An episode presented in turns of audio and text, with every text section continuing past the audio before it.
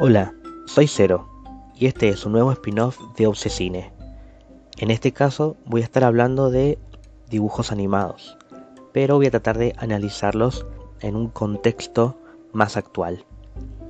Si quieres contactarme, me puedes seguir en Instagram en arroba cerogram o en la cuenta del podcast que es arroba obsesine.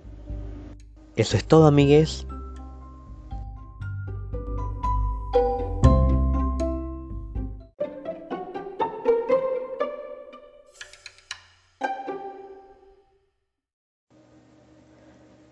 Era una noche oscura y tormentosa. Mm.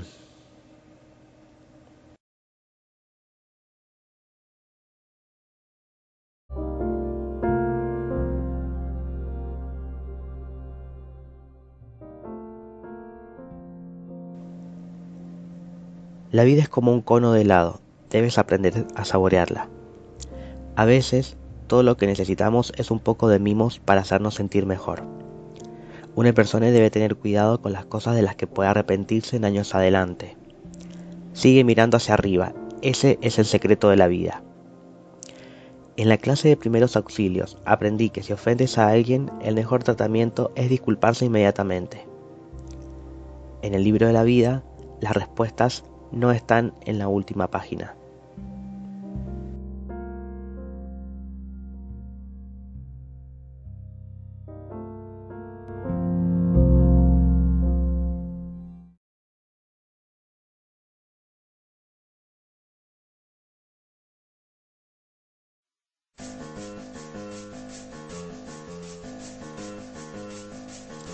Snoopy fue adoptado por Charlie Brown el 4 de octubre de 1950 en la tira cómica Peanuts, creada por Charles M. Schulz.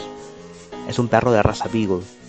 Charlie Brown es un niño tímido que en varios capítulos protagoniza divertidas aventuras con su pandilla de amigues, sin embargo, el perro fue quien se ganó el cariño de todo el mundo. Incluso Snoopy es la mascota de la NASA la cual otorga el premio Snoopy a sus empleados contratistas por logros vinculados a la mejora de la seguridad o al éxito en una misión espacial. El nombre Peanuts, que en español significa cacahuates o maní, fue asignado por el editor del diario que publicaba la historieta, por el tamaño y la forma de los personajes, pero el caricaturista jamás estuvo de acuerdo. En algunas entrevistas confesó que ese nombre siempre le pareció ridículo. En los años 60, Snoopy tenía un aspecto más parecido al actual y ya se publicaba en más de 2.200 diarios.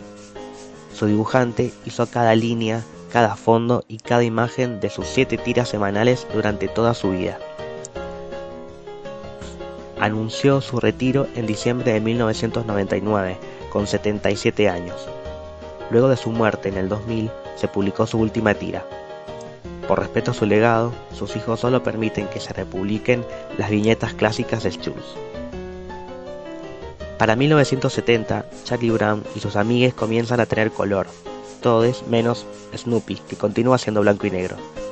A este cachorrito le gusta escribir novelas, ama el golf y también juega béisbol. Su mejor amigo es Woodstock, un diminuto pájaro amarillo, quien es el único que lo entiende. En 1973 se emitió el programa de dibujitos Una acción de gracias de Charlie Brown, el cual ganó un Emmy.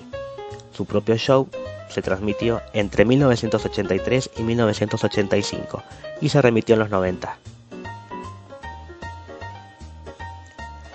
Snoopy y sus amigos es un programa infantil del 2015, año en que recibió una estrella en el Paseo de la Fama en Hollywood y también se estrenó la película de Snoopy Charlie Brown en 3D, la primera película de Snoopy con una animación diferente a la original.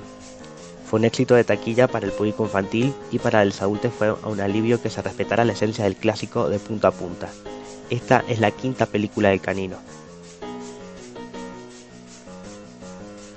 A pesar de apuntar al público de los más chiques, la serie abordó situaciones muy maduras que facilitaban el entendimiento de temas serios para la curiosidad desde los conflictos de autoestima a temprana edad, los miedos y la incertidumbre, el bullying y la depresión, hasta hicieron un capítulo especial sobre un personaje con leucemia.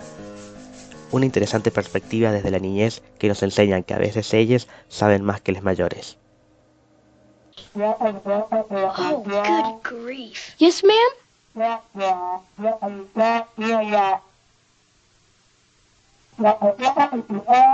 Yes, ma'am. We were playing hangman.